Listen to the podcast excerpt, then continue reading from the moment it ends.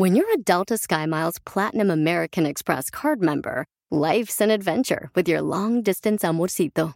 Because who doesn't love walking around the Big Apple con tu media naranja? Or finding the most romantic sunset overlooking the Pacific Ocean? And sneaking in besitos inolvidables in Venice. The Delta SkyMiles Platinum American Express card. If you travel, you know. Learn more at go.amex slash you know. BP added more than $70 billion to the U.S. economy in 2022. Investments like acquiring America's largest biogas producer, Archaea Energy, and starting up new infrastructure in the Gulf of Mexico. It's and, not or. See what doing both means for energy nationwide at bp.com slash investing in America. Ellas destapan tu alma, tus problemas y todo lo que tú no quieres hablar, lo que nadie habla. Hola, yo soy Lupe desde San José, pero de corazón tejano. Hola, ¿qué tal? Yo soy Palmira Pérez, los saludo desde Los Ángeles. Hola, yo soy Maritza desde Fort Worth, Texas. Esto es Mujeres Destapadas. Hola, ¿qué tal? Y gracias por acompañarnos en un episodio más de Mujeres Destapadas. Hoy nuestra invitada es Erandi González Hernández. Es psicoterapista de niños y el tema de hoy es ¿qué significa tener hijos felices? Bienvenida, Andy, y platícanos más sobre esto, por favor. Muchas gracias también este, por la pequeña introducción. Soy psicóloga, psicoterapeuta. En, el tema esto de, de, de, las emociones es en donde me especializo. Más allá del tema de la felicidad, que, que ahora que me lo propusieron, me encanta porque, porque creo que ese es el ideal que tenemos todos los padres para nuestros hijos, ¿no? El lograr la felicidad para ellos, el buscar que ellos, vaya, estén felices, contentos, procuramos ese bienestar este, siempre. Y, y, bueno, es una aspiración que tenemos y a veces no nos damos cuenta que ellos son nuestros mejores maestros en cuanto al tema de la felicidad. ¿Ustedes tienen hijos? Nada más yo, de, de las tres, uh, nada más yo soy madre. Pero, ¿qué se considera felicidad? Porque no es lo mismo para todos la palabra no. felicidad. Y simplemente la palabra felicidad viene como de esta eh, creencia de ser, estar alegres y de estar felices como de una manera muy prolongada. Y de hecho, sí, sí estamos hablando de un estado de ánimo, pero no necesariamente tiene que ver con esto de, estar contento, de estar este, risueños y sonrientes todos los días. Simplemente es un estado de estar pleno con la existencia, de estar bien con lo que tengo en donde la vida se valora como algo positivo, como algo digno de ser vivido. Es un estado en el cual puedes incluso estar pasando por momentos de, de tristeza o de enojo y de repente regresas a este estado de, no pasa nada, podemos seguirle. Por eso decía que luego los niños, entre más pequeños, mejores maestros son de esto, pero no los entendemos. Si se dan cuenta, por ejemplo, un niño está hambriento y llora con todas sus fuerzas porque tiene este impulso natural que es yo creo que parte de lo que nos, nos hace ser felices, encontrar y contactar este impulso. De, de, lo que necesita, lo pide, llora, llora, y se lo obtiene, le dan su, su biberón o le dan el juguete que quería, y vuelve a la calma. Y algo no le gusta, algo no le agrada y lo expresa y, no, y llora. Pasa el momento y vuelve a la plenitud y vuelve a estar a gusto, estar bien. No necesita más que a veces una sola caja de cartón para estar ensimismado y estar pleno. O regresando a tu, a tu comentario de que si los niños tienen momentos donde se, se molestan y, y tienen, tienen sus, um, arranques, no berrinches, muchos papás este, simplemente los ignorarían o los regañarían o que supéralo, ¿no? Aunque sean bebés, este, eso es la forma, es, está correcta, están mal o es, o sea, si, si los padres, esa es la única forma que tienen de crianza, están mal o, o cómo, ¿cómo lo Mira, ves? Más allá de criticar o de juzgar a los papás, porque ahí me critico y me juzgo a mí, es lo que aprendemos, Maritza. O sea, nosotros nos enseñaron y nos eh, dijeron lo que podían nuestros papás, hicieron lo que, lo que pudieron con lo que tuvieron. Y venimos partiendo de una situación incluso hasta cultural en donde así se nos enseña, por ejemplo, es a los, a los bebés desde chiquitos les negamos el tener sus propias necesidades y no las aprendemos a interpretar por estructuras e ideas muy culturales o de, de, incluso hasta creencias médicas de no le des hasta que le toque, cada tres horas. No lo cargues porque se embrasila. No, es que eh, se va mal acostumbrar a los brazos cuando una criatura acaba de nacer, a veces lo que más necesita es el contacto y no lo sabemos interpretar. Y desde ahí venimos creando una sensación de, de no me están dando lo que necesito. Y como no puede expresarlo, como no tiene las palabras, incluso el desarrollo cognitivo para poder este, mencionar qué es lo que quiere, pues lo manifiesta a través del berrinche. Y, y, fíjate, eso me recuerda mucho cuando, pues, de recién que era yo mamá por primera vez con el mayor, este, este niño siempre ha sido muy diferente, eh, muy independiente mm, de bebé, fue muy fácil, o sea, lo entrenamos a, a, dormir solo desde los tres meses en su cuna, aparte en su cuarto, y eso empezó a preferir eso, eh, de preferencia quería estar solo, prefería sus momentos a jugar a solas, y, y entonces lo que lo que yo no entendía era por qué no quería que lo alzáramos, no quería que lo apapacháramos. Él siempre, bueno, de bebé, pues obvio, ¿no? Porque pues son bebés y necesitan de comer, necesitan este, que los cambien y todo eso, que hacían completamente todo, pero ya, ya que ellos tengan reconocimiento de, del ser eh, y que quieren este, explorar y todo eso, ya no, este niño ya no quería que lo papachara, no quería andar alzado ni, ni de las tías, ni del papá, ni de mí. Y, sin embargo, los hermanos fueron muy diferentes. Eh, entonces, ¿cómo es, cómo uno puede aprender más rápido a o no comunicarse con ellos o entenderlos más pronto? Porque se me hizo súper difícil con el primer niño y yo tenía esa expectativa de que oh, todos los niños van a ser difíciles y yo tenía miedo de tener más hijos, porque con el primero decía yo, no, si me sale como el primero. Ya sí, sí, te entiendo. Yo me quedé con uno ante ese miedo y ahora que ya quiero digo, ah, ya no se me hizo. bueno, te comparto, Maritza, eso es algo de lo que nos pasa yo creo que a la mayoría de los papás. En el primero tenemos mayor dificultad porque pues está también nuestra inexperiencia está también nuestra falta a lo mejor de, observación y de entendimiento de lo que son las características y los comportamientos de los niños. Además, es el, es el único, pero ya cuando te vas a dar te empiezas a dar cuenta de que desde pequeños vienen marcando ciertas características de comportamiento, que uno es muy diferente al otro, así como la mano. Cada dedo, lo han oído, ¿verdad? Cada hijo es como los dedos de una mano, ninguno es igual. Y aunque no tengan hijos, como en el caso de Lupe, pues a lo mejor fuimos hijos, y yo soy muy diferente a mi hermana y mi hermana es muy diferente a mi hermano y todos somos tan diferentes y tenemos nuestro estilo de comportamiento. Esto sería como irnos más a profundidad, pero fíjate que metiendo esto en el tema de la felicidad, si nosotros como padre pudiéramos desarrollar este ojo clínico, que nadie nos lo enseñó, que no podríamos saberlo así como, como de manera innata de decir así como de, ay, ya salió el sol, ya abrí los ojos y ya lo vi nada más por eso. No, no es tan fácil.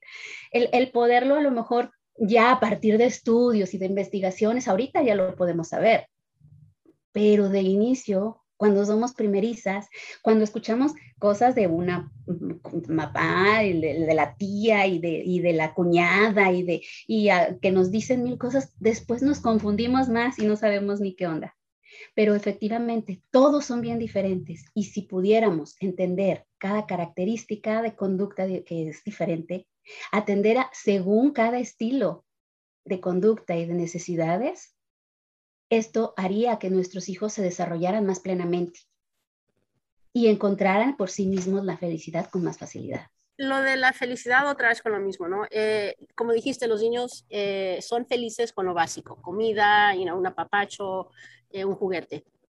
Pero a veces siento que los padres les, eh, ¿cómo te diré?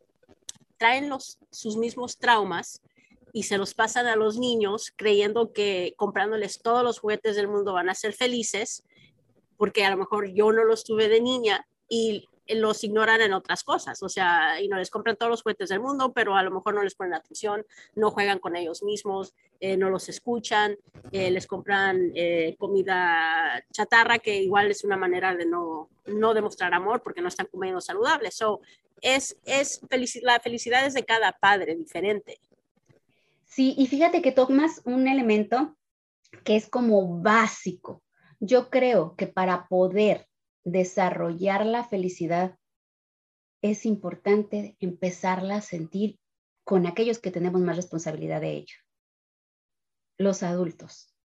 O sea, realmente una persona que puede estar en este estado de plenitud del que hablábamos, de, de, de, estoy bien conmigo, de me siento bien, de procuro mi bienestar, puede transmitir esto a los demás y verlo en los demás, porque de verdad es, es los niños ahí lo tienen y no lo vemos. O sea, es, bien padre que un niño se enoja con el amiguito y ahí está, devuélveme mis canicas.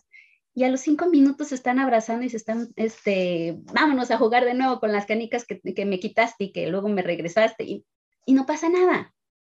Pero a veces la visión del adulto ya tan, tan manoseada, tan, este, tergiversada, tan llena de historias pasadas, tan llena de traumas, como tú lo mencionaste, Lupe, tan llena de heridas de nuestra, de nuestra infancia o de nuestro pasado, tan llena de experiencias y miedos, ya no nos hace actuar así o ya no nos hace ver esto en el otro.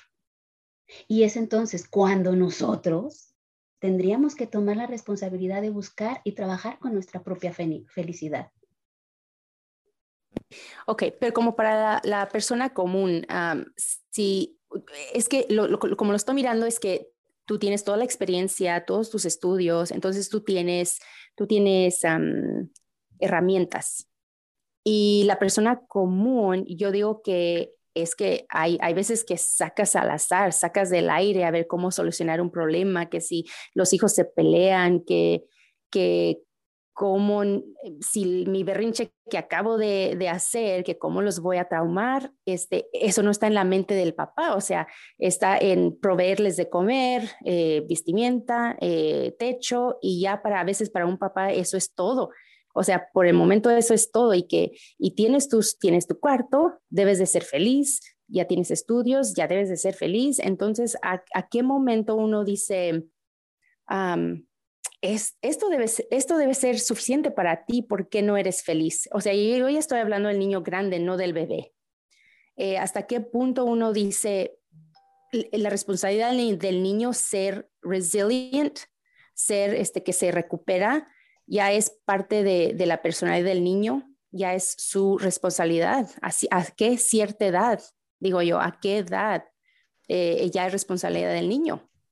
Bueno, mira, vamos a hablar que, y mencionábamos hace rato que cada persona es diferente y que en este desarrollo no podemos decir todos a los 15 años, a los 20 años que ya tienen edad para votar, a los 21 que ya pueden este, tomar alcohol, ya, ya son resilientes. No, habemos muchos adultos que esa parte todavía no la desarrollamos y, todavía dependen de mami y, no sé, este, tienen las broncas con la esposa porque no han resuelto muchas cosas de su, de su historia, ¿no? De su infancia.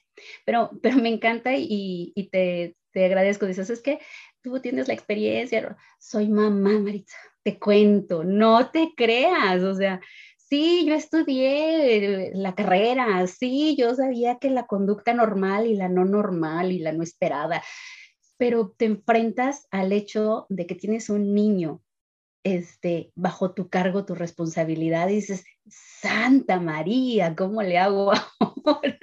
Y luego no está dentro del cuadro teórico, del marco teórico que te dicen, así pasa, o está fuera de, y si está dentro de los que tienen, el, mi caso con mi niño, no, trastorno de déficit de atención con hiperactividad. Y yo, Dios mío, ¿cómo voy a manejar esto? No? ¿Y por qué si yo fui una niña buena? ¿Y por qué todo tu culpa? A mí le echaba la culpa al esposo.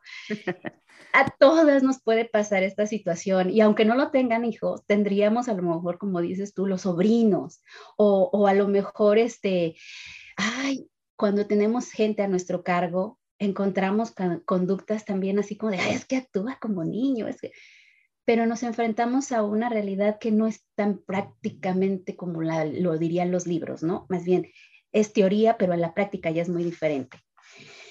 Y, bueno, ¿cómo saber cómo hacer resiliente a un niño? Si por ahí va la pregunta, me, me orienta si no. Vamos partiendo del término que es resiliencia si entendemos que la resiliencia se tomó de lo que eran los metales y de cómo hacer que un metal se hiciera más fuerte, descubrieron que se podía hacer más fuerte a través de los golpes. Entonces, entre más azotaban este acero, tenía más capacidad de, de flexionarse, de flexibilizarse sin romperse.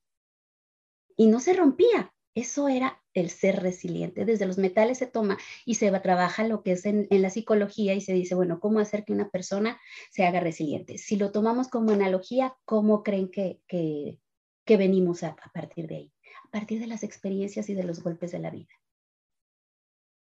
Y un niño puede ser tan resiliente dependiendo de su capacidad.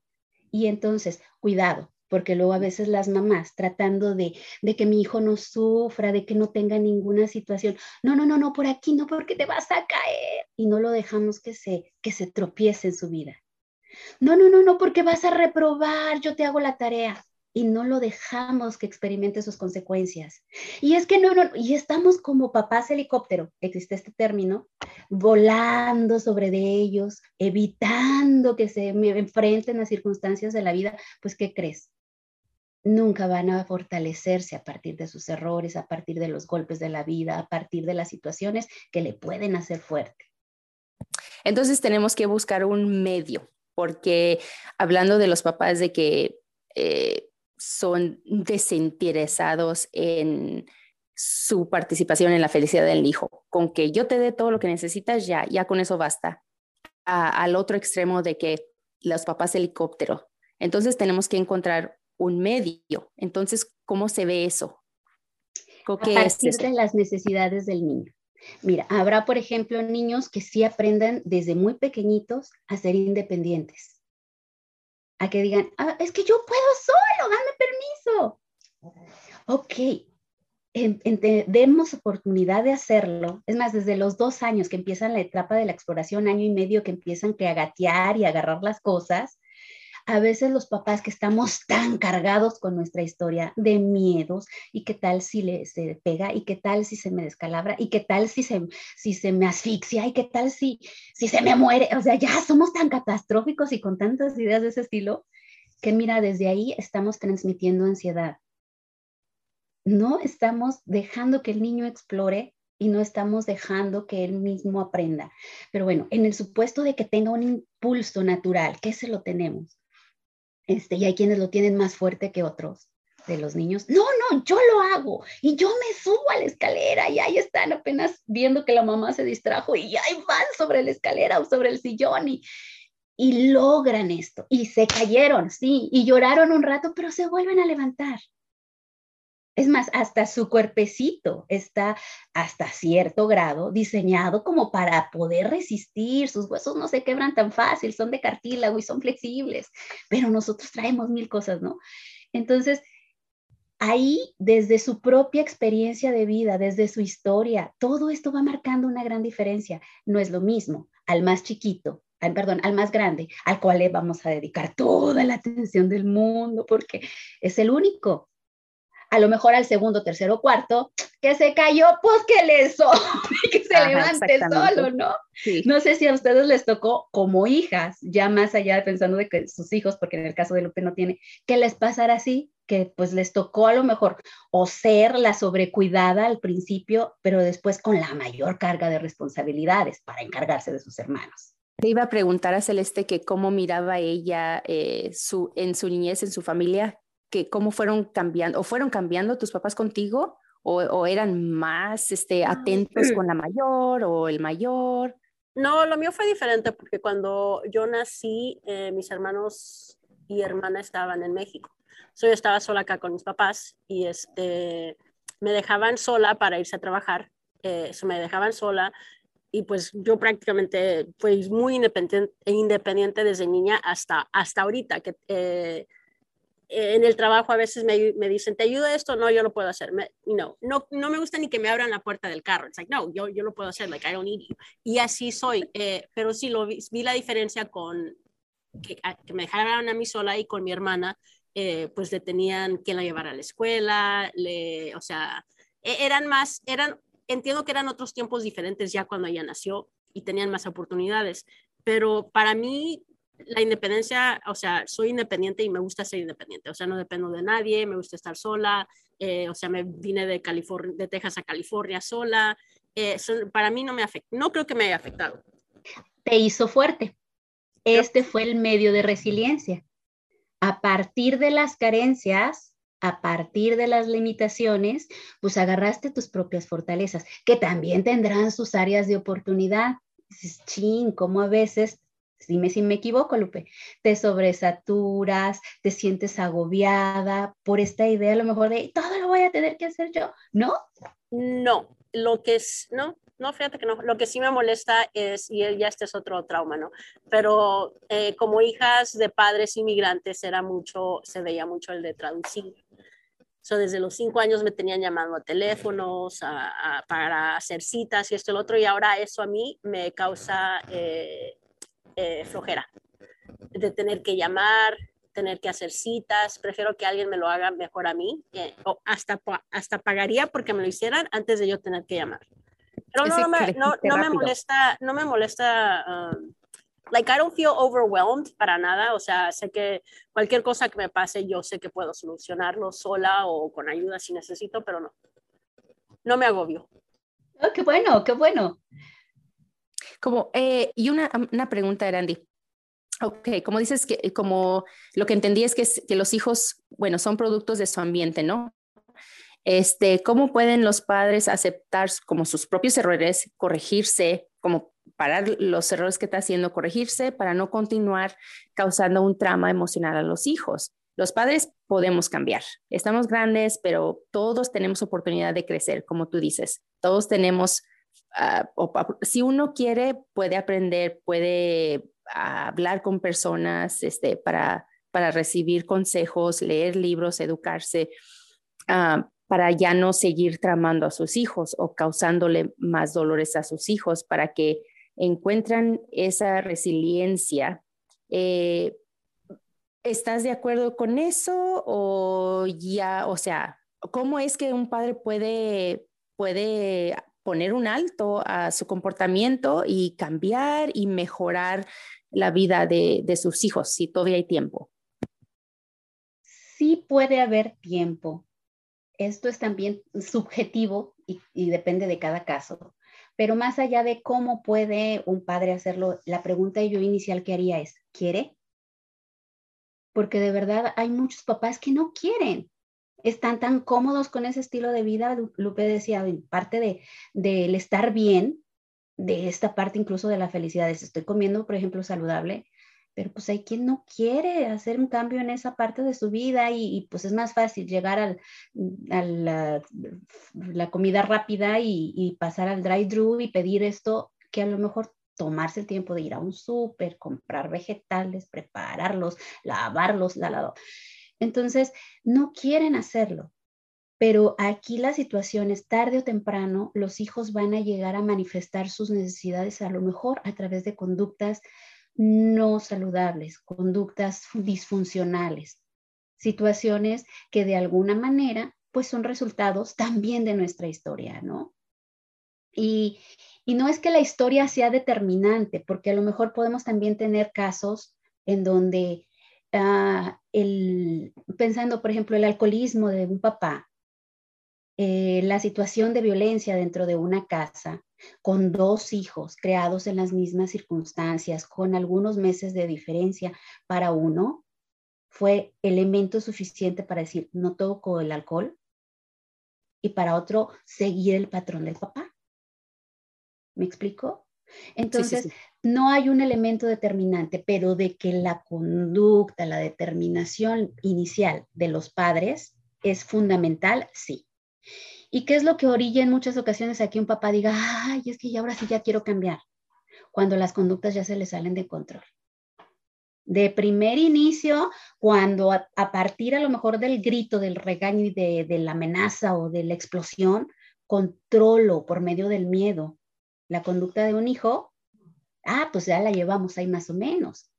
Pero cuando ya me doy cuenta que estoy lastimando a mi hijo, ahí viene una parte de reflexión y dices, híjole, ahí sí ya puedo y busco cómo hacer este cambio.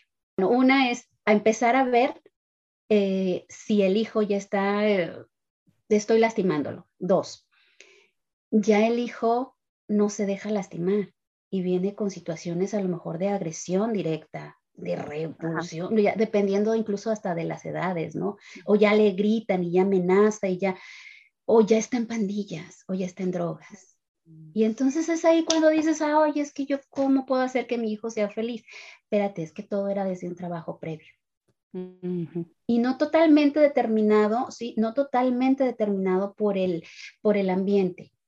Mucho tiene que ver con el hijo, mucho tiene que ver con la situación de su historia y con la determinación que tome una madre o un padre en su momento. Eh, ya, lo mismo con, con lo de los juguetes, es que ahora, siento que ahora los padres eh, le dan otra vez todo a los hijos que ellos no tuvieron y, la alimentación es muy importante porque Maritza y yo de, de jóvenes éramos gorditas, bueno, todavía solo lo somos, pero yo me acuerdo que cuando era gordita toda mi familia era, era me decían gorda, bola, esto y lo otro, y yo me, yo me pongo a pensar, si yo tuviera hijos, yo comería saludable para, para que ellos no pasen el mismo problema o los mismos eh, sobrenombres que les pusieron para estar saludables. Mi papá se murió de un ataque al corazón. Es like, yo, si yo fuera madre, haría eso para no, este, para no causarles ese daño. Pero hay padres que todavía no lo entienden y piensan que al darles de comer es una manera de hacerlos felices, de, que se sientan felices y de que ellos, porque les están dando comida de afuera todos los días, es una manera de decir, ah, yo, yo, yo, yo estoy bien como padre porque los estoy llevando a lugares que mis padres nunca me llevaron, pero le están haciendo mal. y, y fíjate, ahorita pones tú el ejemplo de la comida y yo me iría muchísimos más a otros ejemplos, ¿no? Pero tomando esto que tú comentas, Lupe, de cómo a lo mejor lo que pudiera hacer en mí sería el ejemplo ideal para que los otros lo hicieran. Esto es básico en todo. Y ahí yo te, yo te preguntaría, Lupe, ¿eres una persona feliz? ¿Te nutres? En todos los campos. Te dejo a mi hijo para que me lo cuides con toda la confianza del mundo. Ahí dices no, porque enfrentas tus áreas de oportunidad con respecto a tu historia que ya nos platicaste, ¿cierto? Ahí están las áreas de oportunidad, ahí está lo que dices. Por eso, a lo mejor la cuestión de la pareja o la cuestión de los hijos se toma como con más tacto y dices, no, no, no, ahí ya no le entro. Pero a lo que voy es, siempre y cuando una persona se haga consciente de su mismo bienestar, primero puede dar este bienestar a los demás. Tal cual el ejemplo de los aviones, ¿no? No te subes a un avión y lo primero que te dice la azafata, se baja la, este, la, mascarita, primero el adulto se la pone, se llena de oxígeno cuando hay alguna situación de crisis, este, que en el avión pueda estar algún mm, problema técnico, lo que sea, y tienes que guardar la calma, bajan las mascarillas, tomas oxígeno como adulto y después se lo das al, al hijo.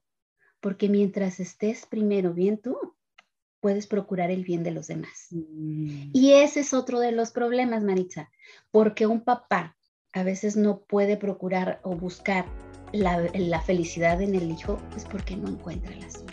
Escuche la segunda parte la próxima semana. Escuche Mujeres Destapadas en iHeartRadio, Apple Podcast o en su lugar favorito.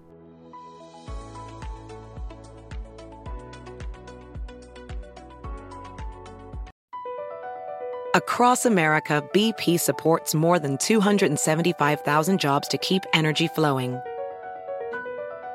Jobs like updating turbines at one of our Indiana wind farms and producing more oil and gas with fewer operational emissions in the Gulf of Mexico. It's and, not or. See what doing both means for energy nationwide at bp.com slash investing in America. Hacer dinero de manera difícil, como degustador de salsas picantes, o cortacocos, o ahorrar dinero de manera fácil con Xfinity Mobile. Entérate cómo clientes actuales pueden obtener una línea de un límite intro gratis por un año al comprar una línea de un límite. Ve a es.xfinitymobile.com. Oferta de línea o límite gratis termina el 21 de marzo. Aplican restricciones. Xfinity Mobile requiere Xfinity Internet. Velocidades reducidas tras 20 GB de uso por línea. El límite de datos puede variar.